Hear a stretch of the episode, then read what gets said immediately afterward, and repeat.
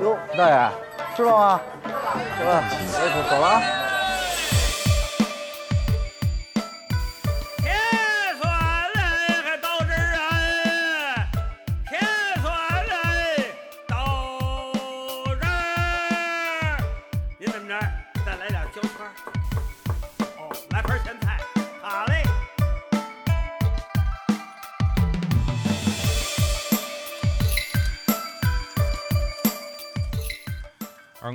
上台接客，哎，大家好，我是老丁。啊。今天我们又是一期北京味蕾系列的节目，一起去聊聊这些有意思的、这些有文化的北京小吃。嗯，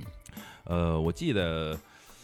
小时候吧，跟家里人那会儿总是听这个听京剧啊，有一出戏就是荀慧生先生当年哎很有名的一部作品叫《金玉奴》，又叫《豆汁儿记》，豆汁儿对吧？记，豆汁儿记豆，哎，就是咱不知道他那个豆汁儿说的是不是咱这豆汁儿，但是呢，反正我看他那个剧情里介绍的就是，哎，这个书生哎落魄了以后，呃，躺在路边要了饭了，快死了，结果呢，哎，金玉奴过去以后一碗温豆汁儿。把这书生救过来，哎，但是呢，最后是一个悲惨的结局嘛。最后这书生考上以后，有点陈世美的意思了啊。最后就是这么一个故事，咱们引出什么呢？引出这个一个传统的一个小吃，咱们先从这块儿引出来。今天因为这是一个主题，先聊聊这个豆汁儿。那要聊豆汁儿，我觉得这事儿作为北京人来说，那要说的故事可能就太多了。咱们先让今天在座的啊，今天一块儿聊这个传统小吃这些朋友跟大家打个招呼吧。哎，大家好，那个我是那个好友针线团的老王。哎。呃，上期我们那个一起聊到了这个天鱼居的炒肝包子。嗯。那今天呢，接下来我们要走进锦芳跟锦新这两个老北京的传统小吃品牌，嗯。完了，一起聊聊这个两个品牌的这个文化差异，包括两个品牌的这些让老北京这些老市民一直追宠的这些产品，嗯。是如何做出来的，包括这个口味如何坚持了这么多年，一直传传承下来，保持不变的。对。得吧，那就得让啊。今天是这个主要的哎说的人给大家打个，招呼吧。今今天我们邀约了这个锦芳跟锦新的这个，可以算是行政主厨的级别的这个黄大师，嗯。来为大家呢一起讲讲这个锦新跟锦芳的嗯。这个品牌文化，包括我们的小吃文化。来吧哎，打个招呼吧。哎，好嘞，大家好，那个我是景星的豆汁店的店长，然后同时也是警方的面点主管啊，嗯主要呢就是在，呃老北京清真传统小吃这一块呢，嗯、负责这一块，然后一些研发呀、生产的一些基本情况。嗯，呃，他呢属于这个传承人，传承人，哎，哎，这个小吃的传承人。小吃面点传承人，哎，对，要把这句话说清楚，因为这个它的分量跟一般的制作就不一样了，对，它是要负责传承、培养以及制作、研发，研发整整这一系列，各方面这是个高山上点灯，明头亮的事儿，一定要把这事儿说明白了。对对对对对刚才说话这位，咱们也得特意介绍一下，这是啊今天的一个大人物，咱们没说，哎，这压轴出场，来吧，跟大家打个招呼。呃好，大家好啊，其实也没什么，我就是我，我姓徐，叫叫我老徐就行。嗯呃，我是便宜坊卡亚集团的，呃，锦鑫和锦芳呢是属于我们便宜坊集团下属的两个品牌，哎 母公司的人，哎母公司的人，呃，实际上就是上级公司吧，嗯用咱们那个国企的话来说，啊，我们这个品牌呢都是现在都是还是国营的，嗯也也是传承下来好几十年的。嗯像锦芳都有呃将近百十年了，这个锦新呢是后来才有的，嗯就是五几年以后才有的。这也是跟过去刚才您讲那个这个豆汁儿张啊，嗯什么豆汁儿徐啊，有几个豆汁儿，过去对对对有几个呃专门做豆汁儿的嗯这个老字号，我们是同出一辙的。嗯嗯，来吧，还有王玲吧，今天临时替个班儿，也给大家。嗯大家好，我王玲。。哎，行吧，今天各位啊都到齐了，咱们跟大家一块儿今天好好聊聊这一期我们的北京小吃的话题。刚才也说了，锦芳和锦新这两个呀，其实在我小时候印象当中，它不是在一起的。锦心好像是专门去做豆汁儿的，嗯，对，然后锦芳呢，我印象最深刻的其实是元宵，对因为每年我都要去每每锦芳那儿年这个都排大队，排大队每年就。有名，对啊，就是那原来在崇文门那个对八角那儿，每年都要去买上那儿买元宵。对，是，哎但是今天一聊天说说这两家要搁在一块儿来聊了，那我就是说，哎，问问咱们这个行政总厨这个老黄，问问问问老黄，这小黄师傅吧，小黄师傅，他他年龄并不大，小黄师傅就问问他是怎么就这俩搁在一块儿去了呢？后来就这这这俩的事儿，嗯，这个其实说呢，就是说是现在呢，好多顾客呢，也就是，也就是问我说，就讲一下警方跟景星现在之间的这个一个关系吧，就说他俩到底什么关系？嗯呃，其实很简单，就是说最早的时候呢，就是我们刚开始最早的时候做的是警方，因为警星呢，就是呃，可能一直呢都是比较晚一些啊。后来呢，就是因为警方也是属于清征，警星也属于是清征，包括嗯咱们最早一桥弄的，属于一个子公司。嗯子公司呢，然后呢就把这些小吃，因为咱们就是好多现在最早的时候各有各的门店，各做嗯各的，然后嗯后来呢，呃这几年变化，房包括房屋的一些这个这些变化，结构变化呀，啊，包括咱们前门大街呀。一些街啊，它好多东西生产这个场地可能就有限，然后呢，嗯就把生产都搁到了一块。但是他们各自有各自的招牌，你的警嗯方可能一主打的是小吃，嗯然后锦新呢主打的是豆汁，这嗯个是不变的。嗯但是吧，生产这一块呢，基本上他们就是因为北老北京传统小小吃清真小吃，北京这个基本上全都是就是都差不多，嗯，都是一样的。嗯然后呢，都搁在一块儿，一个呢是，呃，可以更好的去保证质量，啊、就是因为我们要是生产统一的话呢，管理呀、各方面的都可能比较好做一些，包括人人员的一些成本啊都好管控，啊、然后呢，呃，这个都是生产的东西在一起的，但是各件是有各件的特色，去主打各件的特色，然后呢，按他按他特色去照他这个东西去给他制作，嗯是这么一个，呃，其实好不多老百姓呢，一看说吧，警方跟警星都没有多大区别，但是呢，还是有一定的、呃区别的啊，啊其实原来是两个店，两个店说白了就是后来合在一起了，哎，从那个生产小吃上啊，或者生产这个这些食品上，后来搁在一块儿了，所以现在一说就是锦方锦心搁在一块儿说，嗯。哎，所以今天我们的主题也就是锦方与锦心好多顾客一问呢，说锦方锦心什么关系啊？那个就哥俩，嗯。其实呃，我们也管锦方锦心叫姊妹篇。嗯。呃，锦方和锦心啊，它这个原来的这个所谓的这个店址啊，都是嗯搬了几次。由嗯于咱们北京的变化，大家都看得到，现在北京这是五年、十年就一大变。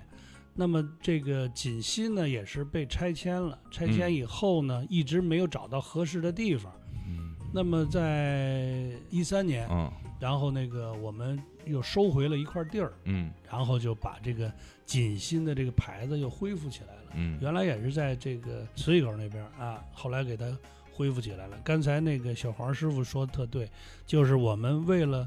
把控这个品质，还有一个就是降低成本，因为有些这个小吃嗯，是不能过夜的，啊对，然后我们都是晚上啊夜里制作，制作完了以后分发到这个各个店去售卖，这样能保证咱们这个小吃的口感。嗯嗯嗯。哎，之前就是刚才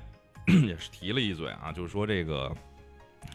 锦芳实际上是一个历史很悠久的老店，我看好像是追溯到这大概民国民国时期了吧？一一九二几年，对，其呃，实一九二几年，好多我们听众现在都是相对来说特别年轻的听众，嗯而且还有好多就是在全国各地的这些哎收听我们节目的朋友。其实我觉得有必要跟大家把这个店的历史稍微的带一带，稍微的说一说。因为得让大家了解，哎，比如说我们哎全国各地的朋友来到北京以后，哎，听了我们这节目说，哎，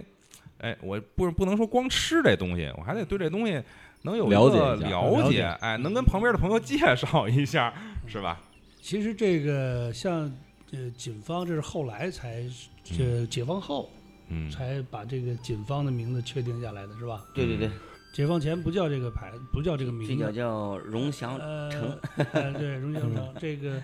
这个叫什么咱就不说了，因为嗯过去的小吃基本上没有店，嗯，都是街边儿，街边儿，然后那个摆个摊儿，嗯拎个担子就出去吆喝，一边吆喝着一边卖。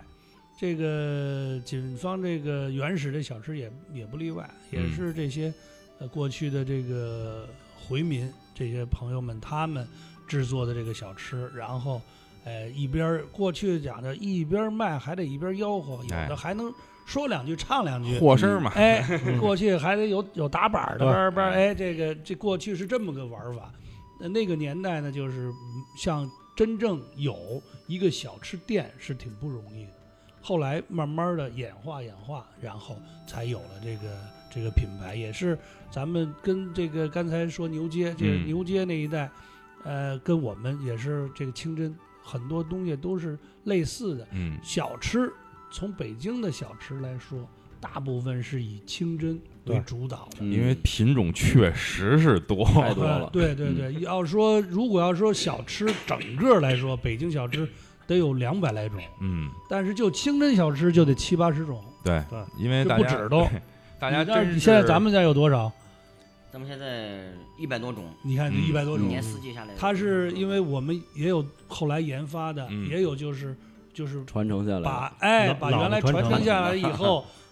根据现在的消费群体，我们又我们又提升了，或者是改良改良了，哎，嗯，就是大家不知道的，可以去那个清真小吃店啊，比如说像锦芳啊去看看，或者说没事儿上牛街大马路上看看，那街边上摆的这个，对，就能看花了眼，五花八门的，真是能看花了眼。是是哎，这牛街呢就是做的非常好，就是一条清真街，对，所以呢，他们这个这个门门门外摆的这个都比较丰富。哎丰富丰富。嗯。我们这个呢单店嗯。呃就稍微差一点儿，因为嗯。过去的这个对门店的要求就是你不能摆摊儿，但是现在呢，看老百姓呢和消费者又喜欢喜欢，外摆这个东西。现在呢，这个不管是北京市政府和区政府也在提倡这个外摆这个东西，对，也在规范化。我们嗯。前两天东城区政府也在召开这方面的会，嗯，就是让我们就是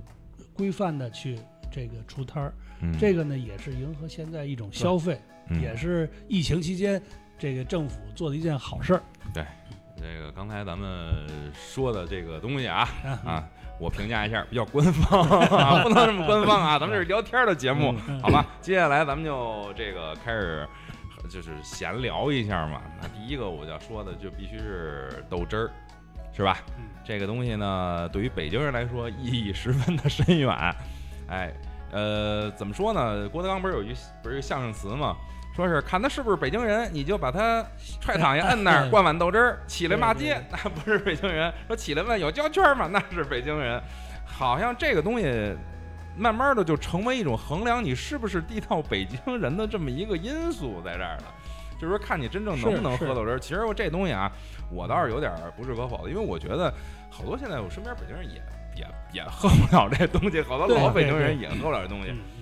咱们呢，就先说说大家这个，比如说老老王这个好吃啊，天天这个这的那儿的，老得去尝尝这些新口味。哎，咱们就先把这个当时最早咱们喝这个豆汁儿的时候这种感受，第一次哪怕是这种感受，可以给大家说说聊聊，好吧？那我说吧，啊，对我我我我我今年这个没有几年就六十了啊。嗯我喝豆汁儿的时候，说句实在话，那真是跟家里传承的，跟我啊妈一块儿出去喝豆汁儿。那一开始第一次喝，真的就喝了一口。哎呀，这味儿啊，这怎么这这这平常 馊了吃的喝的都不是一感觉。嗯这是第一次，记得特别清楚，就喝了一口。后来再去呢，就两口、三口，最后变成了爱喝。嗯，到现在，我要去豆汁店喝一碗儿，那不叫喝豆汁儿，哎对，上来先喝一碗儿，嗯。嘿，过了了瘾以后，然后点几个小吃，这会儿嗯一边吃着一边再喝这第二碗儿，有时候临走前再来一碗儿，这是第三碗儿，出这叫才能出门儿。嗯。这就是真正的老北京，这是爱喝的，哎，爱喝这口的。像夏天啊，哎，过去讲有时候喝那凉的冰豆汁儿，那家伙那特别去火，通口喝完了，舒舒服舒舒服舒坦。尤其那大热天的，就跟现在喝可乐似的，嘟嘟嘟嘟嘟，这一喝完了以后，哗啦，倍儿舒服。嗯明天这嘿上下通气，嗯，我记得那会儿，反正我是那会儿，因为家门口有那个住琉璃厂那边有小吃店嘛，小吃店那会儿我是对这个豆汁儿这东西啊，还真跟您不一样。嗯，我是上来第一回往那儿一坐，就爱喝了。哎，我说这好啊，这个味儿酸不唧儿的，哎，而且是我当时就是跟哥们儿开玩笑还说呢，我说这豆汁儿啊，你得怎么喝？你不能说咣咣咣一一一碗一端下去了，那不行。我说你喝过红酒吗？哎，你得拿这两边舌头这味蕾得去哎嗦了它，得去品它里边这个酸味儿、发酵这味儿，加上那个豆香这种东西，它融合在一起，尤其是熬完了那个豆汁儿，哎，豆汁儿熬完了以后啊，它那个比较稠，比较浓稠一点儿，而且这个就是味道就更加浓郁了。哎，你拿这个舌头一品这个味儿，就觉得哎，反正我那会儿不就，就是有焦圈儿，有焦圈儿，有咸菜。顶多来点咸菜，为什么？因为咸菜不要钱，嗯咸菜那会儿都是大盆，你大澡盆，你随便加，你能吃多少都行，但是您别全给端了就行。哎，随便吃。但是那会儿基本上什么都不叫，什么胶圈儿这些东西都不要，就是干喝，哎坐在那儿干喝，两碗到三碗，一边聊着天儿，一边喝着豆汁儿，喝完了，哎，夏天没准儿汗一出一通透，然后没准儿一会儿就哎上哪个游泳馆游会儿泳。那会儿是用这种方式来就是喝这个豆汁儿，觉得特别高兴。那会儿是我，反正我是觉得啊，我是第一时间可能就是对这东西就喜欢上了，一直到现在，到现在反正我是熬的豆汁儿喝的特别少了。因为可能就是平常很少去店里坐在那儿去，哎，去那么喝那个鲜豆汁儿，哎，直接就是生豆汁儿买回来，回来然后呢倒到杯子里当饮料。哎，比如说一会儿想起来弄一杯当饮料这么喝。这老老王呢，你这个 我我那会儿嗯喝豆汁儿也刚开始也是接受不了，嗯 这个就是这这个，因为也是听老这个父辈的人讲，这豆汁这个啊反正不是一般人能接受了的。完了，我也去尝试去了，哎，一嗯喝确实是刚开始接受不了，嗯。但是也是是哎，它有一个适应过程。那个几次下来，哎就觉得这个豆汁儿还是蛮有回味的。嗯。而且后来就是说，这个现在一想起说当年喝豆汁儿，就跟我那在两千年左右第一次吃榴莲感觉是一样的。呼嘴，榴莲第一次吃，闻那味儿我也接受不了，嗯也是也受不了。拿脑袋，啊，但是吃了几几次，哎呦上瘾了。嗯就现在到这岁数喝豆汁儿一样，跟吃榴莲一样都上瘾，对嗯，一闻那味儿就得喝。我记得好像是原来谁也说过那么一笑话，好像是王玥波吧，还是谁说那么一笑话，说是在店里去喝豆汁儿，一个外省来的一朋友，然后哎，这个豆汁儿给我来一碗。啊，山东朋友是吧？豆汁儿给我来一碗，然后，然后就坐那儿第一口说：“你们这个馊了，这这这这这这这个过期了，你还能卖这东西？”说说说那个我们这豆汁儿啊，它就是发酵出来就是这味儿。那不对，我们山东也有豆汁儿，山东豆汁儿不是这样的。说您那豆汁儿跟我们这豆汁儿两码事儿。山东好像后来考证，好像他那边那豆汁儿就是豆浆，它不是咱们这东西发酵的，哎，所以现现在还有很多这个误解、哎，混淆，就是豆汁儿跟豆浆不分的，嗯，就好多你看那个，尤其到鲜鱼口那儿坐店里边 吃饭的朋友，今儿上来尝尝，你说嗯，这怎么这味儿啊？说过去呢有一段子叫嗯什么？就是那个过去是那个摆摊儿的那种，嗯街边儿那儿戳一摊儿卖豆汁儿，也是这外地人来一碗儿，看人都喝挺好，他也来一碗儿，啪叽一喝，他搁那儿了，悄悄的跟掌柜的说：“掌柜的，你们这别卖了，馊了。馊了，这掌柜的一乐，哈哈，就这口儿。哎，对他们可能就是还是不太适应和不太理解为什么这东西是这个味儿。对，哎，就是你聊到这东西是这味儿，这咱得问问咱们制作的师傅，就是就是当时这东西是怎么想起来要让它弄成这个这个味道的呢？而且还是让大家都能慢慢的都能接受这么一个东西。嗯，要说这个吧，嗯、其实这个也得也得从一些典故一些历史，就是嗯。一些典故那个说起啊。最早听说呢是哦这么回事，嗯。然后呢就说是呃最早呢其实这个绿豆啊它不产淀粉吗，淀粉可以嗯。拿来做一些、呃粉丝啊各种嗯。原材料都可以用，嗯、包括炒菜都可以用。然后呢那个剩下那个磨完了之后那个豆豆渣，豆就现在咱们所说的那个哎，蒸完了煮煮完了之后那个麻豆腐，可以做麻豆腐。嗯。那个水呀、其实就是没用，嗯。然后放一个大缸。当时最早说是拿大缸从那个水嘛。拿，大缸淋，嗯。呃，泡豆子、啊。磨豆子，然后是煮豆子，呃，发酵，嗯。发酵完了以后，底下就是淀粉，对对对对，上边那个那个浮的那个水就没用了。那 一拿走就一发酵就是豆汁儿。嗯。哦，然后呢，就说说这个水当时是没用，没没有没有用。后来呢，就是一些，因为还是这个还是得从就是最基最底层的平民老百姓开始，然后就呃说有拉车的啊，各种那什么都是店门口来口水喝吧，嗯说这个挺好，就喝口水吧。喝着喝着觉得这个还挺挺喝下生，就咱们现在所说生豆汁嘛，嗯喝着觉得喝的还挺舒服。嗯后来就一慢慢的慢慢的喝开了之后，后来就刚开始是免费给送给喝的，嗯后来就是你你两分钱或者多少来点钱意思意思，给你一碗水喝。嗯哎，后来慢慢的就起来了，起来之后，后来就把它都熬熟了，做成这个咱们现在所说的这个熟豆汁，嗯然后呢就开始，就是开始变成有哎，就商开始售卖啊，嗯售卖这种形式。后来慢慢在在老百姓跟这个这个身边慢慢一嗯传十十传百，传开了之后呢，然后呢就开始我开始慢慢的又开始往皇宫，呃，那什么大臣啊、皇宫啊的开始往就是刚才上。说的，乾隆年间这东西，就是咱要说，就是说句不好听的，就是一碗这个酸了吧唧的东西 都已经端进皇宫去了。嗯，后来，是，后来你要说这事儿还挺奇怪，就是说，呃，有一句老话说，这个豆汁儿这东西跟奇人是一种旗人特别喜欢的，分不开。就是我说是满族嘛，就是嗯皇皇室成员，这个他们特别喜爱，那不就说我哎，就说你 特别喜爱、特别分不开的这么一种这么一种饮食的食品。就是咱也不知道，咱也不了解这种为什么皇上他老人家最后喜欢这东西，觉得这东西哎是是那个味道，然后还还最后研究下来。你包括到慈禧太后那会儿，不是他也是哎每天也得喝一碗啊，或者说定时得来这么一一碗这豆汁儿这东西嘛。我觉得这东西其实还是有它的一定的魅力在的。对，嗯呃，其实，呃，在某种意义上说，就是中国传统的餐饮这个制作方法嗯都是非常科学和这个养生的。嗯，豆汁儿也是不例外，它是什么？它是发酵。对，这一发酵，对人身体的吸收嗯就有好处。嗯人在吃东西、吸收任何食物的时候，都需要消化，消化是需要能量的。嗯那么，为什么这些达官贵人也喜欢呢？穷人说的：“哎呀，我是要口水喝。”富人为什么？糖油太厚。吃的太多了，没错，吃太多了，跟现在喝那砖茶似的。嗯哎，一喝那豆汁儿，嘿，又助消化，又舒服，养胃。嘿，第二天还通畅，这嗯得一来二去，这事儿呢就传到宫里，传到这个北京的家家户户。一般人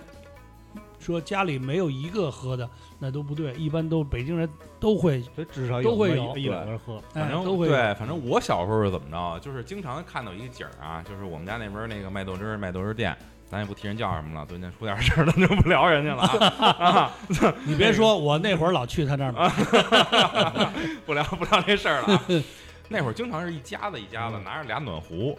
夏天啊，对哎，就直接到那儿以后，哎，给我接两暖壶，这一家子又熬一壶，哎，然后这壶没准儿那个小孩儿啊，或者说大人喝解暑喝个凉的哎，经常是看到这种情况去买的。对对对对，这个豆汁儿呢，像我们现在都有塑料桶、塑料袋儿。对对对，过去呢哪有啊？都是你得自己拿家伙儿，对对，跟那会儿打那个散啤酒似的，自己拿着暖壶生啤嘛，生啤，那会儿真是生的。嗯哎，自己拿暖壶就去去打去。这豆汁儿也是，怕那个有味儿什么的，就拿拿一个锅。嗯，过去走街串巷，我小时候都有，这就是六几年、七几年那会儿嗯还有，走街串巷卖豆汁儿，豆汁儿、麻麻豆腐，哎，卖这两样儿。然后呢，你打回去，然后回去，哎，慢慢自己熬。熬的时候也有讲究，一会儿让我们小黄师傅讲。对对这这 这熬豆汁儿也有讲究。对，嗯讲究大了。对，所以我就觉得是怎么着啊？这个老北京啊，传统的小吃饮食是有它一定的智慧在的。为什么这么说？没错，不糟践东西，对了，什么都能给你做成吃的东西。哎，这豆腐渣照样。你看这个豆汁儿上面这层水，哎，嗯，这个健胃消食，一个好的饮品。底下剩这层渣子呢，嘿，羊尾巴油一配，麻豆腐、辣椒一搁，青青的这个青豆一酱，夸夸一炒，一盘麻豆腐，麻豆腐照样好吃。哎，麻豆腐，你要聊这麻豆腐，还有一特逗的事儿。前些呃，那是哪年呀？我有英国朋友来北京，来北京呢，我他说就就想吃点这个小吃，我要吃小吃。这样啊，我说这个咱们就找一个清真的这么一个地儿啊，咱去吃点这个种类比较多的。我说你能多吃几种，行。到那儿就是好多种东西吃不习惯，吃的最多是什么呀？麻豆腐。咱吃麻豆腐怎么吃啊？就是来一盘麻豆腐，弄点白酒，一人叼两勺，弄两口就完了嘛。那哥们儿啊，坐那儿，呃，他不拌饭，两盘儿，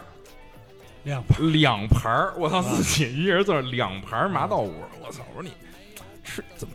他说这好，这东西好。我说这怎么了？这得我们英国这都是这种比较好的那种奶酪，如果奶酪是这吧奶酪我说我操！我说你这个这种形容还是第一回听说。看说这东西好吃，两盘儿自个儿一人。也也是大豆蛋白对这个这个附属品吧。对，对，这个也是对人身体都好。对，就是我刚才说的，就是吃这些发酵的东西，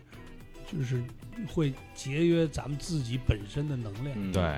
然后容易消化。嗯，刚才咱们打了个岔，就是随便聊一聊这些趣事儿。咱接下来得让黄师傅给咱说说对，这个熬制豆汁儿的方法，因为上期节目里边我跟大家说了一不正确的方法，就是我去喝豆汁儿那个豆汁儿店嗯啊，今儿小伙子今儿凑合喝吧，这个糊了，你凑合来吧。哎，这让黄师傅来说说熬制豆汁儿的方法。啊，熬豆汁呢，其实呢，嗯、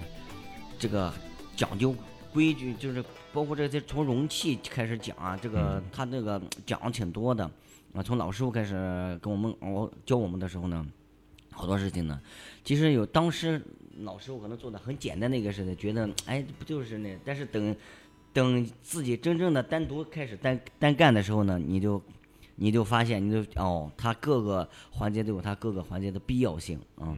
就包括咱们，呃，就很简单的说，最早的熬豆汁的时候，它都使的是铜锅啊，是铜，这还真没见过 铜是锅。铜锅。嗯呃，刚开始都觉得可能就是要那么一个，呃要那么一个铜锅，那么一那么一个范儿，就觉得啊那个、走起范儿 哎，，觉得其实后来呢，觉得不是那么回事。啊嗯，铜锅它为什么铜锅它导热性快？嗯因为这要么是铜锅，要么铁锅，铁锅熬出来豆汁都颜色比较发黑，因为铁跟酸它会氧化，它会发黑，对对对这颜色不好看。嗯所以呢，呃，然后呢，就是是就铜锅，铜锅出来它是原色本色，嗯嗯你要是绿的，它可能出来是绿的。后来呢，就是说有也有一些人说使用不锈钢，因为后不锈钢是后期才产生的这种材质。对对对对对，呃，它它可以说说它可以，但是它还是跟不上这个铜锅，它导热性快。为什么说导热性快？刚开始强调一直说导热性快，因为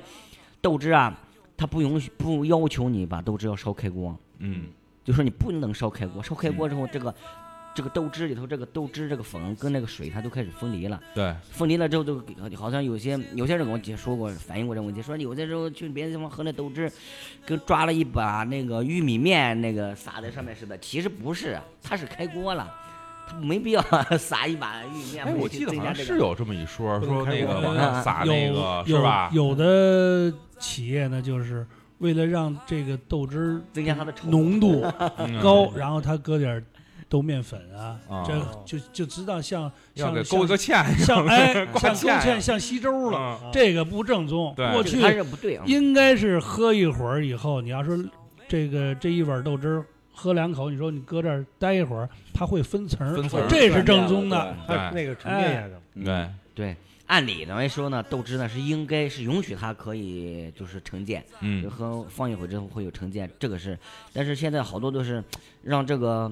嗯、好多都是就是让这个这个这个这个，就是您说这正宗不正宗的，把、啊把老百姓都给忽悠到底不知道到哪个到底正宗不正宗了啊。按理说就说豆汁，咱们刚接着刚才说那个说那个说，按豆汁呢，它应该是。不能开锅，因为熬出来之后，它才能是咱们所所呈现的那种，就是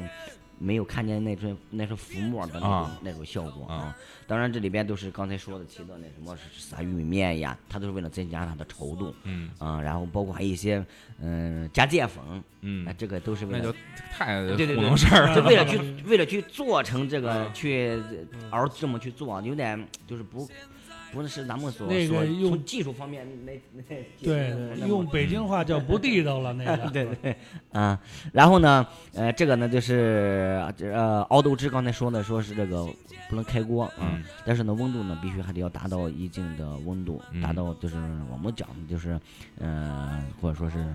八十度啊，就是这个这个温度必须达到，因为，呃，我们要是做的是餐饮，然后一方面是口感，二一方面还要安全，嗯必须得要达到这个安全，这个保证让顾客嗯啊喝了之后呢，就是肯定是安全的，不出现百分之百不出现问题，嗯这个是我们要做的啊。刚才呢，包括呢，刚才呢，您也聊到这个生豆汁，其实我做的一直我在也考虑这个问题啊。生豆汁呢，不是说不不不是说不能喝，但是呢，从我这个角度呢说，呃我们做企业的呢说不建议去推广这些东西，因为我不能我不能保证安全的容易东西。闹肚子。啊。对对对对，我不能保证安全的东西。它那个发酵的那个 东西还在还在活跃，嗯，还在发酵中。嗯，是这样。就会导致咱们蠕动的快了一些，对容易闹啊肚子。但是你也可以熬熟了以后晾晾凉了。哎，对嗯。我还是建议的说，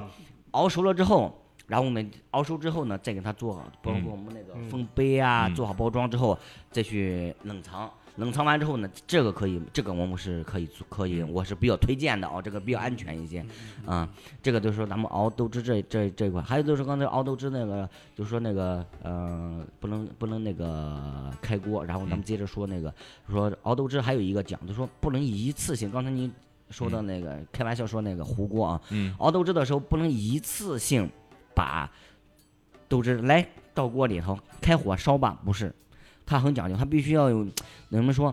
要一封刺，嗯。啊、打个底儿，嗯。打底儿的时候必须得，呃，把底打上之后减火，嗯。嗯、减完火之后呢，您再一次性这一减一减，快开不开的时候老是去减，老是往里兑，对 老是往里兑。快开不开的时候所以这也 不单熬豆汁儿，这也熬人。啊。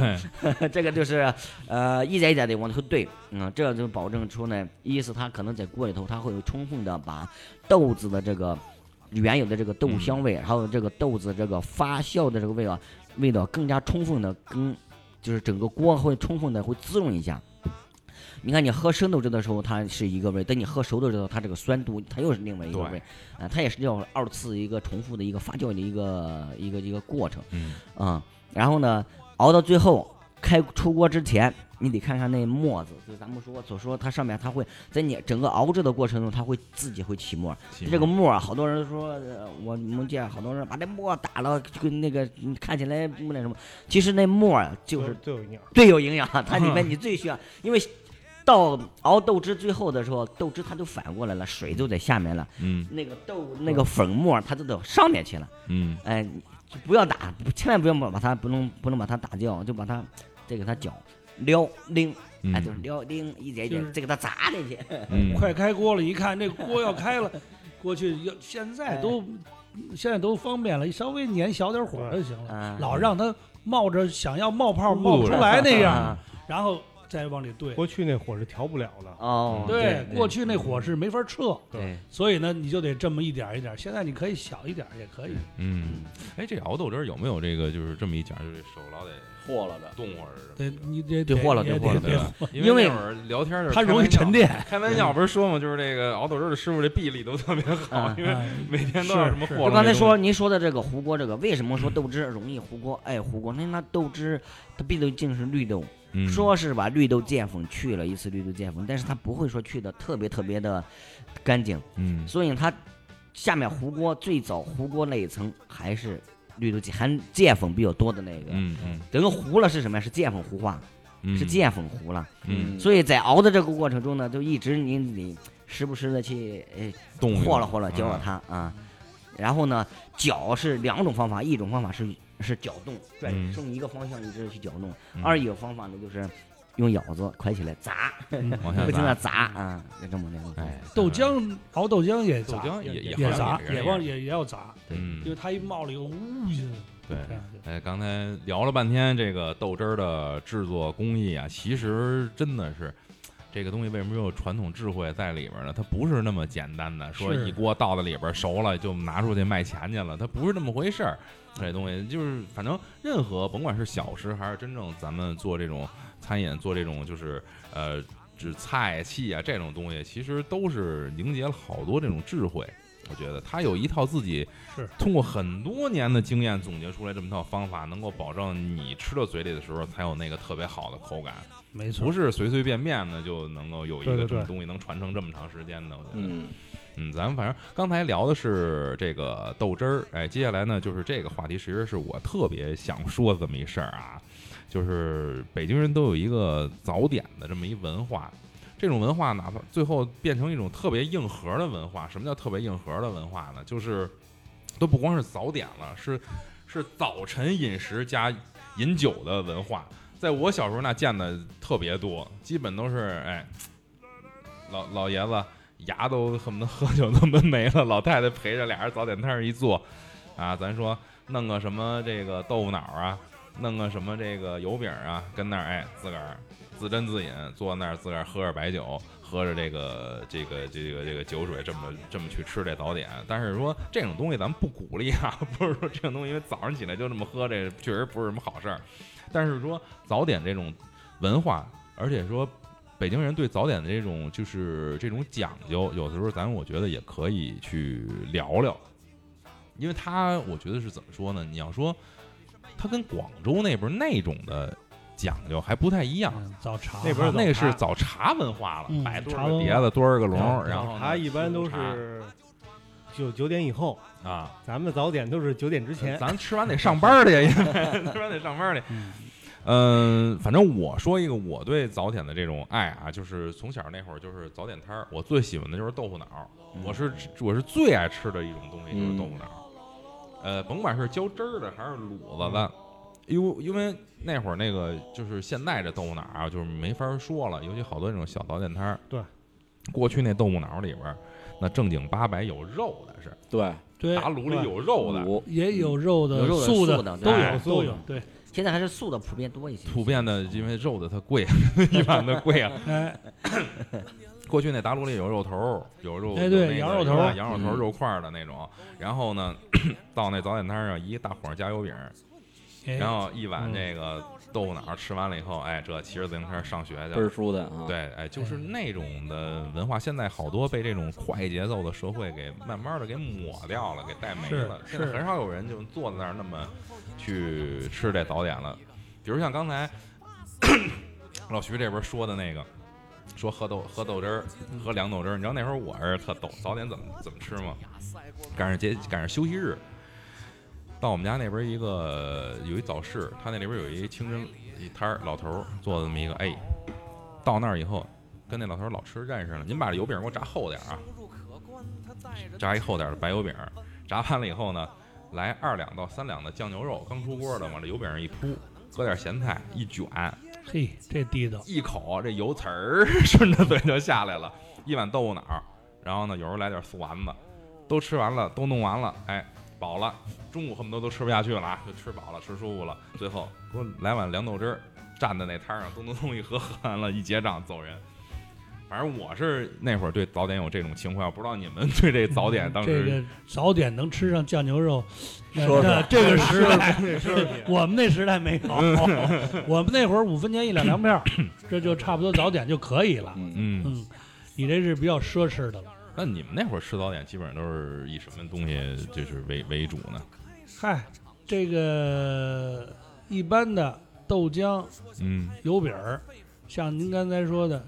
一个大火烧加油饼儿，这是比较好的现在又发展了，现在的大火烧加咸菜，有的加鸡蛋，还有加酱油肉的。嗯这个一般的情况下都都是这早上起来这一个大火烧能盯到中午去了，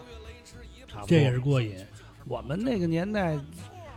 还带粮还带粮票，还是比较这个呃，对，没有物资不是那么比较比较对对对对充足对的时候。对对，而且那会儿的这个所谓饭馆啊、嗯。早点铺也也少，少嗯。也少。嗯。然后呢，就是就是一般就是一个油饼，或者是一个一个芝麻烧饼，对，哎，就这些。就就走了。这嗯。要是连吃糖油饼都是很奢侈对对。对吃糖油饼也算比较奢侈的。你嗯要说的喝喝个这个豆浆，糖豆浆、甜豆浆，这都是家里多那个二分钱就算家里有钱的。一般的那会儿 糖不是都是限量供应品，对对对，就多少是是是是是，嗯所以那会儿就是资源比较匮乏。嗯我们那会儿就是上学嘛，就是一拿能方便拿着，一边走一边就上学去了。嗯真正说在那儿吃的，在那儿什么的，你像这个有这馄饨的呀，吃个馄饨，喝吃个这个豆腐脑啊，吃个这个这个像素丸子汤啊、嗯豆泡汤啊，嗯哎，这就稍微讲究点儿的了。嗯哎，这一个是有钱的，要么就是照顾孩子的。一看一般吃这个的都是大人带着孩子，对，是吧？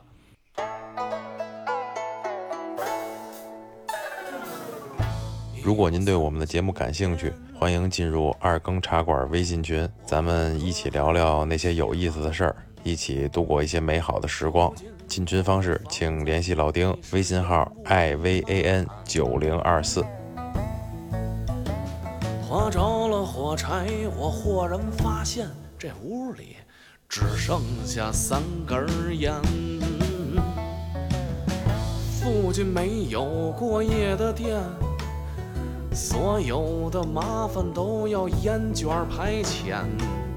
天亮之前那，燃眉之急的问题都只能靠这三根烟解决。那家家有本难念的经，可我的经文怎么它就那么难念呢？哎，我觉得聊到这个，刚才一说，就是勾起我这个食欲来了，有点说早点这个，这就不得不说说这锦芳这块儿。嗯为什么？因为我记得我原来老上锦芳去喝一种东西，尤其是早上，就是面茶。面茶，面茶，面茶，对，这个我觉得应该让 让小让黄同志给咱们聊聊面茶。这这东西吧，怎么说呢？现在可能它对于年轻人的口味上觉得有点儿稍微的重了那么一点点儿，因为它里边有芝麻酱，有这种各种的这种这种。不过现在料呢在里边，现在呢还好，过去这芝麻酱也是要本儿啊。嗯那会儿我们小时候就吃这个面茶呢，都一般的就是，呃，比方说八点钟开始卖，嗯，到九点半这个绝对就没了，没了。它没有那么多原料，嗯，哎，供这个这个这供不应求。对，那小黄师傅给我们讲讲这个 面茶嘛，面茶。讲面茶啊，呃，面茶呢，其实面茶呢，现在也是我们店里头销售算是流水头算是比较比较好的一一款、一个嗯面茶，然后呢豆汁，然后呢豆腐脑，你说豆腐脑，这这几款啊，早点这一块啊，算是比较好的。嗯、其实你说的面茶呢，我就讲讲这个它这个主要的一些制作的一些工艺啊，就是说嗯，其实面茶呢现在都是三大块，嗯嗯嗯，大米面、嗯小米面，还有米子面嗯啊，这是主要的原材料，剩下的就是一些调料、盐、啊水什么的。嗯，熬面茶的时候各有各的各种传统小吃，就说了什么一点叫注意事项，其实就是它的特点、嗯要领嗯啊，在在什么地方？就是说面茶这个东西，它熬的时候就是在。你看有些时候吧，熬的出的这个面茶，它里边特别的看起来特别的光，特别的亮，嗯熬出那面茶看起来特别亮。有些时候吧，熬出那个面茶呢，就看起来，嗯，发乌，或者说有的时候嗯疙瘩吧唧的嗯那种、那种效果。昨天我还跟我们那个，呃，那个小徒弟还聊这个问题呢，说嗯说为什么有些时候出现这种。我说那你这个要想就是咱们面熬面茶呢，其实。就跟熬粥一样，可能有些人觉得就就不跟熬粥一样嘛，就很简单的事情。但是呢，要把它做好了，就是你每一个环节都，包括你要说想做这刚才我说那发亮那什么，包括你这个水跟面的比例，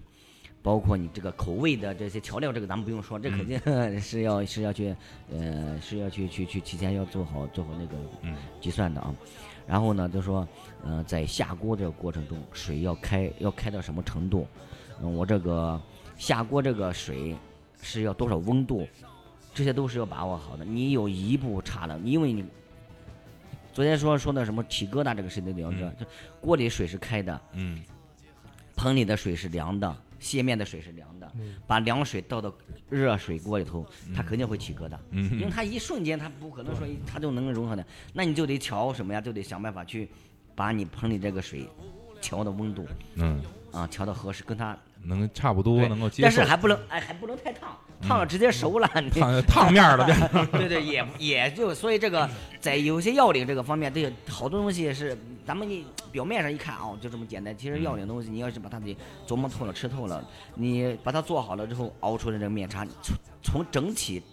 展现出来的效果，你看哦，又亮，颜色又正，哎、口味又好。嗯呃，所以这个面茶呢，呃，这个说是这个面茶这一部分，咱们刚才嗯讲的，可能说的也不是特别到，然后呢，再从刚才我们兄弟说呢，呃，芝麻酱，嗯啊，最早的时候，我们的芝麻酱也都是，也都是，嗯、怎么说呢？从市场上去购买进的。嗯，当然了呢，后来发现呢，就是不不是那么回事。它一次跟一次的那个芝麻酱呢，它那个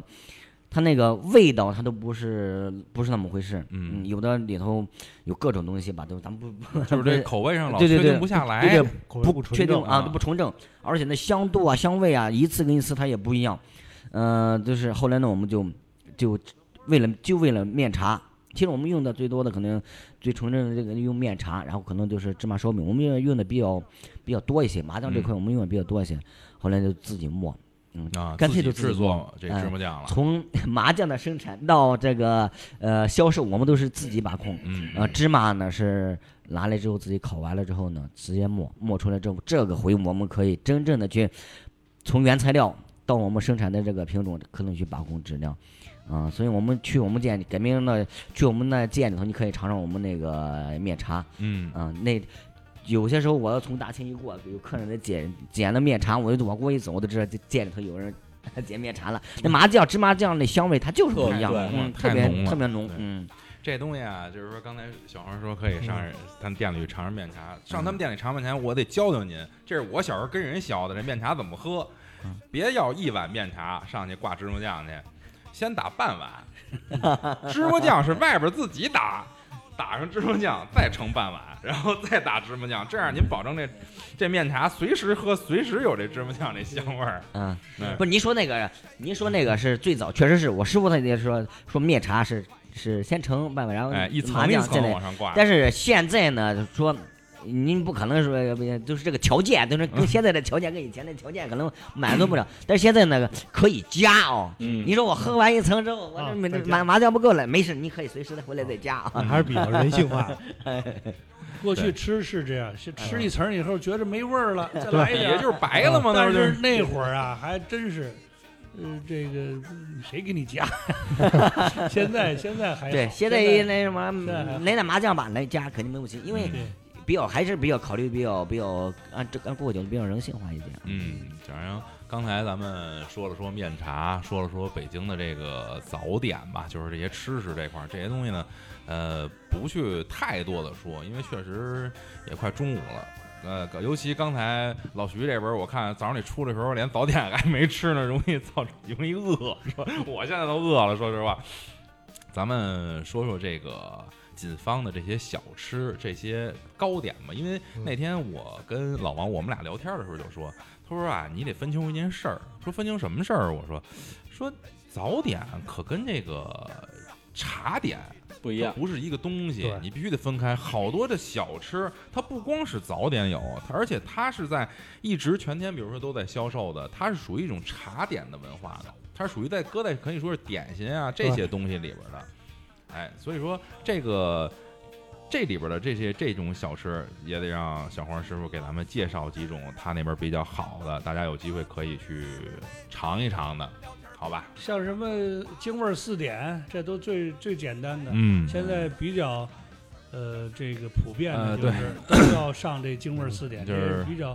也也也也也比也比较经经典对嗯对啊，就是驴打滚儿啊，那我爱窝窝我豌豆黄，豌豆黄，这个这个芸豆卷儿，这个京味儿四点嗯，你就给大家说说这个京味儿四点吧。嗯啊，行，嗯、那就说说这个，包括那那个，咱先说，其实因为这个四点，这个也叫，其实最早叫叫什么？因为那个两点，它这个是年货，我们就我们统称呢，嗯行话叫年货，年货里头这四种啊。嗯年货然后呢，那你说爱窝窝，嗯，嗯、然后呢豆面糕，嗯、豌豆黄、芸豆哎，刚才小黄说这个，我特意想说一句，嗯豆面糕嗯，现在都叫驴打滚儿。对但是说实话，我小时候住在青春街，老人说这东西就是别叫这个，对对对对，这叫豆面糕。现在好多人不知道，现在你你买这都是哎驴打滚儿给我来一个，哎，都是这么叫了。现在现在都把它叫叫谐音了，不叫它的正规的那个。名儿改了，咱们先说爱窝窝吧，它的制作我主要讲一下它这个一些制作的一些一些要领啊。嗯爱窝窝呢制作要领，其实好多人呢，我看过好多地方，包括大饭馆、小饭馆，嗯，嗯、包括街面哎上，挂京儿菜都上这东西。对，都有这些东西。但是，嗯、包括这个豆沙馅，嗯然后包的豆沙馅，我我师傅就说最早是我师跟我师傅聊过这个，说说这个啊，正宗的应该是五仁馅，嗯，然后呢还应该带点青丝红丝，对这是正宗的馅。呃，现在做的是，嗯、什么都有，嗯、都叫爱窝窝。哎，，对，啊 还有这个这个米，这个做这个这个面，其实它好像哎窝这个东西，你说是一件小的那什么，为什么它当时会收那么？它是口感，它是有一定的它的特点的，嗯啊，它所以他会受受受欢迎，才会不敢被呃送到宫里宫里头才那么受欢迎的。嗯呃，现在蒸米的时候都拿电饭锅，把电饭锅一焖锅米糯米饭拿出来捣鼓捣鼓，就包成叫艾窝吧，其实不是。嗯蒸米的时候两蒸，嗯，必须得两蒸，叫干蒸，还得吃水嗯啊。这个这样蒸出那米，我什么叫干蒸？先泡，前我们现在都是基本上前一天把米泡上，嗯。泡完了之后呢，第二天干蒸，直接放蒸箱里面蒸，嗯。蒸出来这个米是干的，水分不够，然后呢放盆里头加开水，吃一遍水，然后呢再二次再蒸，嗯。这样蒸出的米，说说你在这个上面跟那个蒸有什么区有区别？有劲儿，嗯，这样蒸出来艾窝窝的米特别有劲不至于那么对粘粘嘴。直接拿煎饭锅蒸出那个嗯那个没有嚼劲，嗯一点没有劲儿，那米一点不利落，我嗯们讲不利落嗯，哎。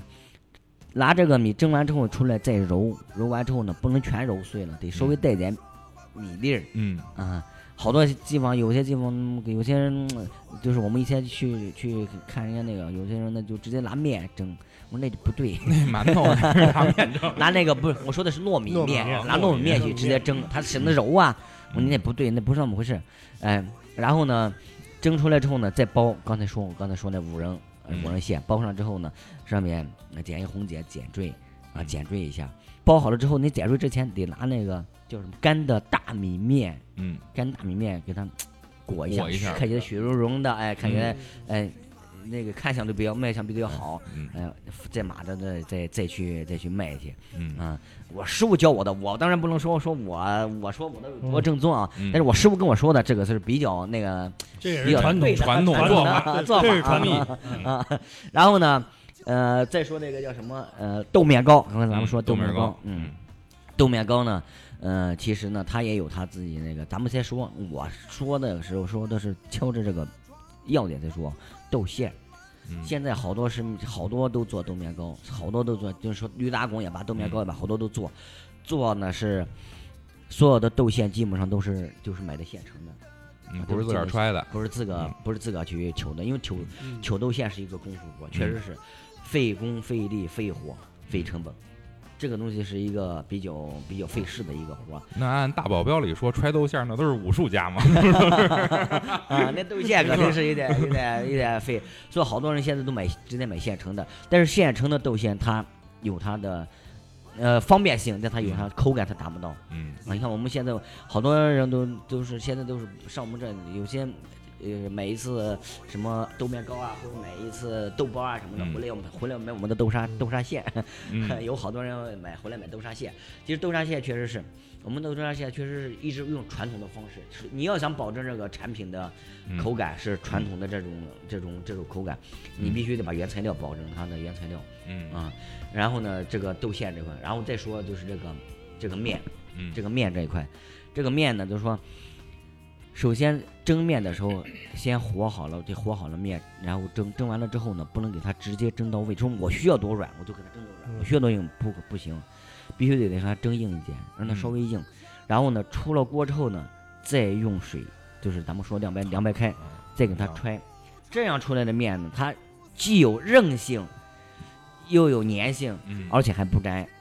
这对，这就是我特别想说一点啊，就是嗯。现在好多地儿咱吃到那个豆面糕啊、驴打滚儿啊这东西啊，说实话没有我原来吃的那种感觉了。原来要吃这东西，虽然它是一个特别软，嗯上面撒着那层那个那个那个粉的那个东西，豆豆面那层东西，但是它有一种弹牙的感觉，尤其是这个在咬这个面的时候，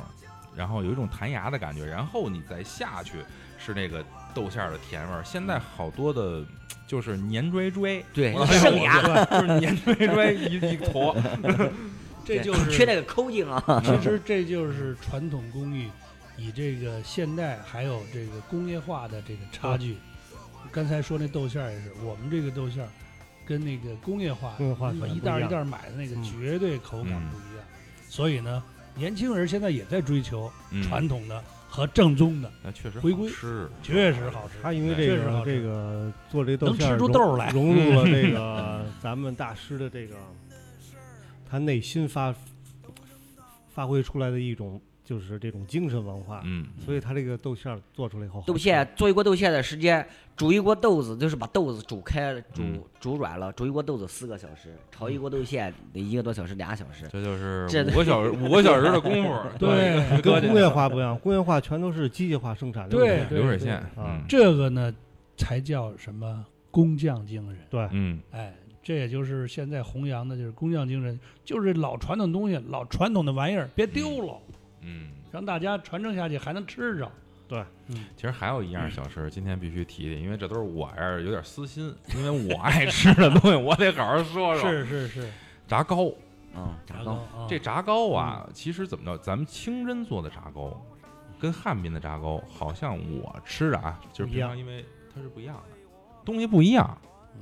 因为汉民的炸糕好像更多的是以天津炸糕的那种东西为准，它比较塌嗯嗯，黏，就是那种发黏，它它就跟天津包子似的。嗯咱上回说天津包子不是也是塌吗？对瘪的，它是那种状态的半发面儿都是对嗯，但是清真的这个做的炸糕啊，鼓里哈，呃特别鼓里，鼓里，而且就是那种酥脆的哎酥脆，感觉特别对对对，特别好。凉食和嗯热食都行，嗯它有凉的也也脆，对看着看着也可以。炸糕啊，嗯 炸糕呢，呃，聊聊炸糕，聊聊炸糕。其实这个北京呢，在北京做炸糕有有名的也有好多啊，哎，但是各有所长。前段时间呢，我也去考察了一些，看了一些，学习的一些，呃，各个不同的那什么，各有所长。嗯，呃，咱们就聊我们自己的这个这个炸糕啊，嗯、还是那句话，豆馅啊，自己取的。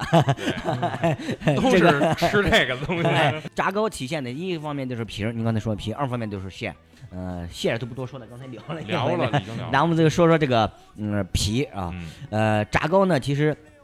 通所谓的都统一的，基本上都是一个方案，就是一个呃方法，就是发酵嗯面粉的发酵，发酵完了之后呢，嗯，然后呢发到了之后呢，然后呢食碱，传统的工艺都是食碱，呃剩下的对剩下的那个有些地方是什么加这个啊，加那个酥脆啊，加那个什么，那都不不是不是咱们传统的工艺啊。传统的工艺啥的工艺。对传统的工艺呢，就是嗯、呃发酵，然后碱，就是刚才我们说的酸碱平衡，就是去找它这个这个这个这个度，找完之后呢，然后去包馅，嗯揣馅是一个呃技术活，这真是一个技术活，嗯因为它那个面比较软，在揣线的过程中，这豆馅往上面抹的时候，先把面掐好了铺在手上，然后往里边揣线抹线的时候啊，这手不不行得得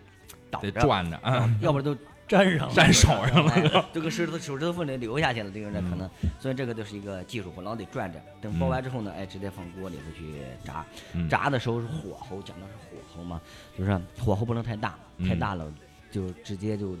外边都净死，然后里头可能要是再长的话，它就会裂，嗯然后形也不好看，还有颜色。火不能太小，太小了之后呢、也不行，太小了之后、呃它不会锅时间用长，它都不会粘锅啊，嗯它会塌。啊，都粘在锅底，它就就成一薄片了。嗯它不起啊 不起个儿，起骨了。所以这嗯个油温下锅的油温很重要。啊，然后呢，再一个就是呃合适了之后出锅，出锅之后好多，嗯、我觉得我个人感觉啊，好多是因为市场需求，嗯，把炸糕做的，嗯，就是比较，就是外面比较硬，嗯。比较那什么，它得立住了。嗯。因为炸糕这东西对我们建，对我们呃这个这个对我们建来说，对我们这个行来说呢，应该它属于是一种堂食，就说我在这里买完了就在这里现吃，现吃，嗯。外边是酥软的，嗯里边是甜甜的豆馅哎嗯。软糯，然后呢这是甜甜的豆馅嗯，是这个口感，不能应该是说好多人跟我也起跟我讲过说说这炸糕都不是那么回事儿，那谁家的炸糕都吃了都扎粘牙了，扎扎牙扎牙太硬。嗯我考虑是什么？他可能是为了，因为他就跟你说，我得放，等着顾客来买，我得让他挺住了。他加东西，对嗯我得让他挺住了 炸糕挺住了，啊！对，要不就塌了。要不然他塌了。嗯他塌了之后呢，他没法就没有卖相，啊，所以他就要、呃这个把火候最后得赶的赶的比较赶的比较大一些，呃，赶的加的比较大一些，让它得发外边得硬。但是我师傅都跟我们讲那时候说，炸糕啊应该是外边一层酥酥的酥脆嗯啊、然后呢里边是软软糯，软糯，应该是这个口感。说太那个什么吧，就有点太追求那个那就是太追求酥脆了，有时候就过了这东西，啊，就那个什么了啊。呃有时候就会要加东西，嗯要加有的加什么酥脆剂呀、因为它要效果不是说你说让它百分之百能达到这效，它都能达到这效果。反正我吃这么多炸糕啊，那天去锦芳去吃去，就吃回了以前的味道。嗯，就是而且因为在别地儿炸糕买别在别地儿吃那炸糕，有时候吃完以后啊，那炸糕一咬是苦的，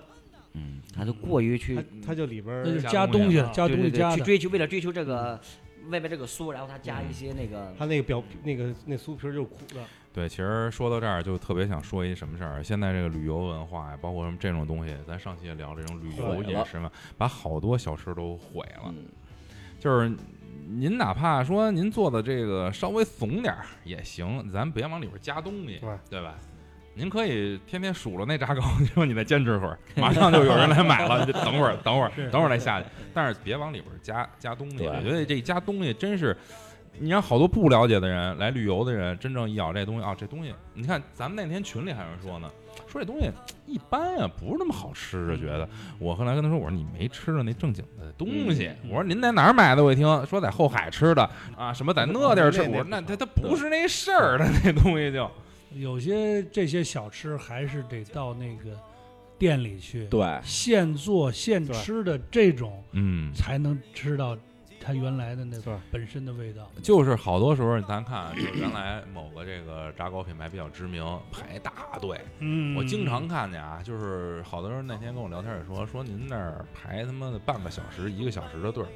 过去以后来俩炸糕，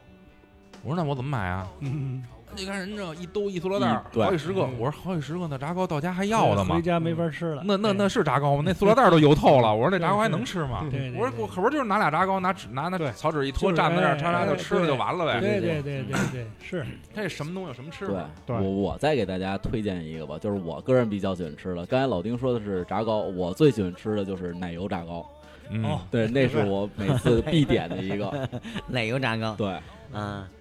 嗯，行，那我这其实奶油炸糕呢，最早的时候啊按现在一直的是啊、是警方的一个招牌。招牌。嗯对，哎，奶油炸糕是后开发出来的吗？还是最早奶油炸糕一一直就有奶油炸糕这个东西？一直就有奶油炸糕最早的时候就在警方就是一个好多人一提到奶油，警方的奶油炸糕都比较就竖大拇指没错都 比较那什么啊，嗯、一个一个是它是它在奶奶油炸糕呢是当时它是一个比较贴近于。嗯，就是这咱们说，就是西碱啊这些比较、啊比较西化对对西西式化的一个一个一个产品，它比较 新，当时的可能比较比一个新式那个呃那个什么，确实是，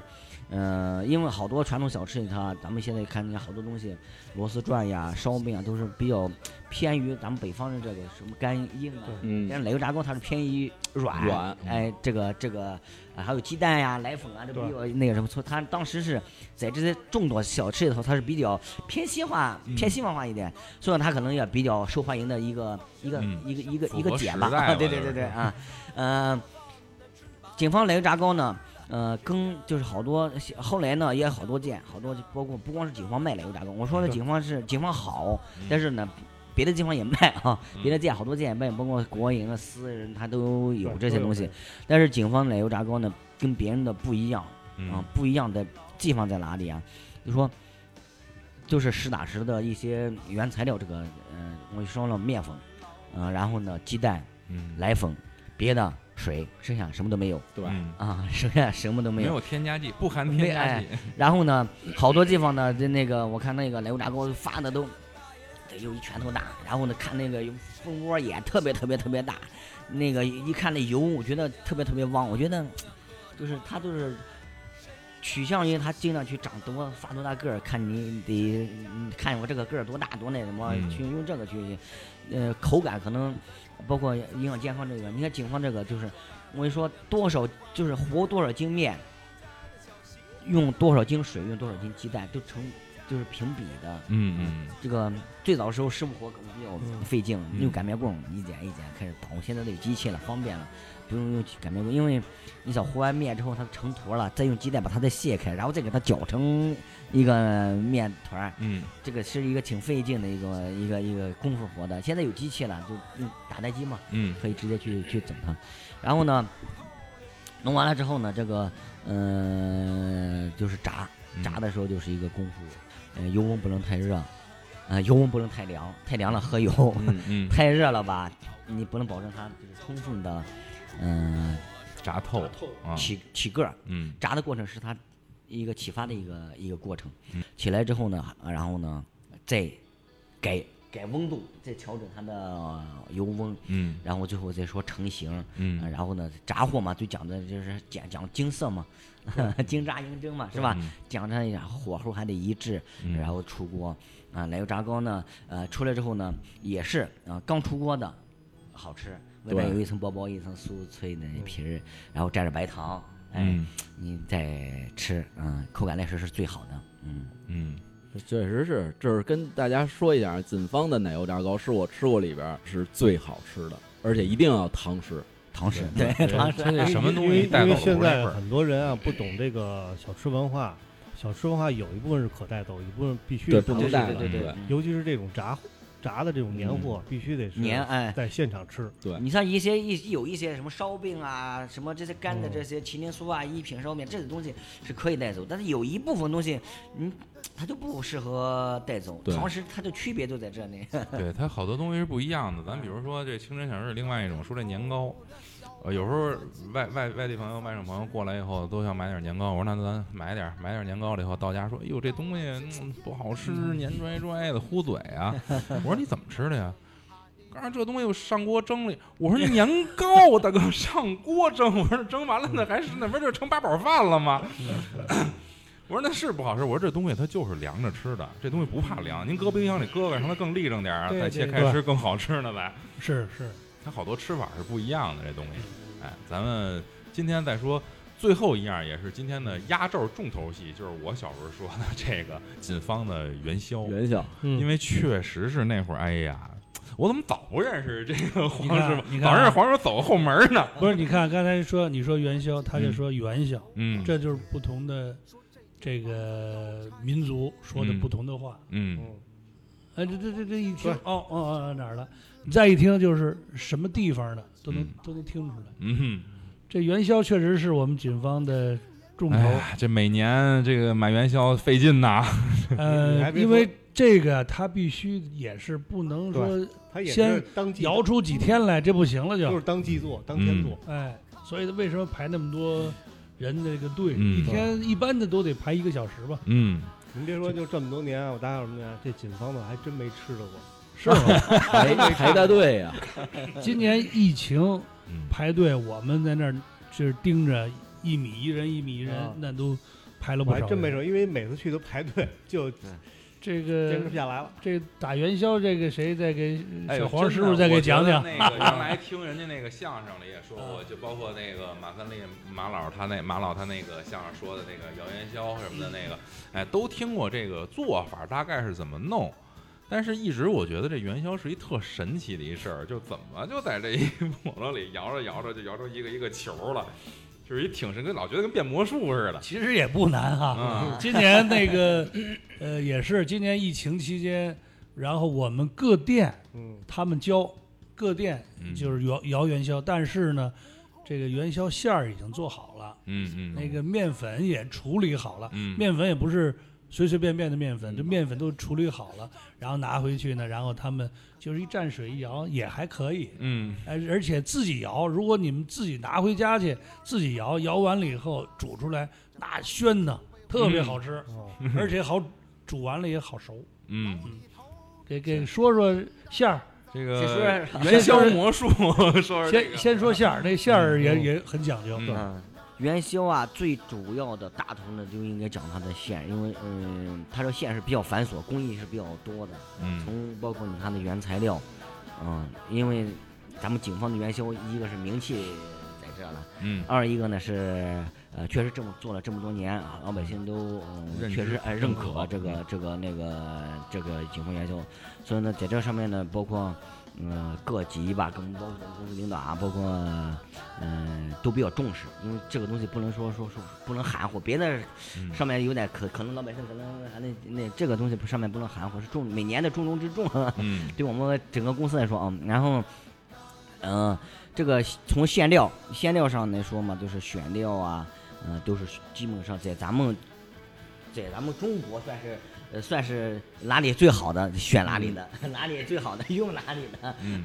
呃，不，毕竟这毕竟这个这个是每年我都我都跟着，我是嗯跟着啊，知道这个这个这个整个一个过程，呃，包括这个呃包括这咱们后来后期的一些加工，啊，呃，包括回来之后呢，呃，当然了，现在这个好多料都是都是呃人家都是好比较干净，跟以前不，我们最早的时候那。那个芝麻里头能有能有芝麻那个壳儿啊，那个、汁还得再二次处理哎，对对对，呃，现在没有了，现在那个特别特别干净，但是我们嗯还要回来还要再再挑挑选再拣嗯挑选，嗯，包括一些葡萄干呀，包括一些杂物啊，包括咱们都有。但是现在干净多了，说实话，咱们现在的原材料确实是，呃，比我们十年前那个确实 看确实好多了。嗯呃然后呢，完了之后呢，再说它的加工啊，嗯、包括呃你买回来的原材料，你该烤熟得烤熟，馅料里头做的东西都是熟的，就是嗯所有馅料里头这个馅料里头用的这些东西，如果拿个原料馅，拿的可以不是没煮可以不可以直接吃可以吃，嗯它都是所有的馅料都是熟的，芝麻烤熟的，面粉烤熟的，嗯所有的这些东西都是熟熟制嗯啊。嗯，熟完之后呢，用烤芝麻、烤核桃、嗯烤瓜子儿，然后嗯哎，包括一些各种原材料呢，对咱们要做。做完了之后呢，再说啊，再说一个和馅啊，嗯，该切的还得切，该剁的还得剁，嗯有的大了小了也不行，还得按咱们的比例去给它加工。完了之后呢，活线，嗯，活线在这这一块呢，各有各的不同，嗯，各种各你每种线跟每种线的，它这个也不一样，嗯活完线了之后呢，呃，制成咱们那个呃那个那个那个一个一个那个方的那个原料线啊，就特意自己讲一下为什么要制成方的啊，嗯。一做成一个圆的线。呃，圆线可不可以呃摇圆球？可以摇，摇出圆球是椭圆的，好。不会，它不会成圆形的，嗯。只有只只能做成一个方的，因为它底子打不好，嗯，做成一方的摇出元宵才是圆的，才是能成为一个圆形。嗯啊，刚才说了一句底子打不好，摇元宵，刚才我们徐总也说了，说家里头去摇，试试自个儿呃家里头哎摇那个摇那个，嗯、那个元宵，不管是在家里边，包括还是咱们我们我们摇，嗯，嗯摇元宵，元宵摇元宵最主要是打底子，底子打好了，出来的元宵才能够嗯、比较漂亮，比较漂亮，比较啊好好看，口感也比较好。嗯底子打不好，影响它的外观，影响它的口感。嗯啊，包括还影响它，呃，熬，我们老讲的嘛，说熬出元宵应该是清汤的，嗯，元宵底子打不好，摇出元宵红的，就红的了对，啊。为什么？什么叫底子打好啊？就刚开始摇的时候啊，呃，方线它只能注定它是个圆的元宵出来，嗯在刚开始摇的时候啊，一定要多摇，把那面给它摇瓷实了。嗯摇瓷实了，它一是瓷实了，二多摇会它就它也就圆了嘛。嗯然后呢，上面的面才一层一层往上拱，它才能够比较坚固，就跟那盖房子的地基打好，地基要打好，上边才能不会才能不会倒。嗯等最后的那浮面，可能上面就是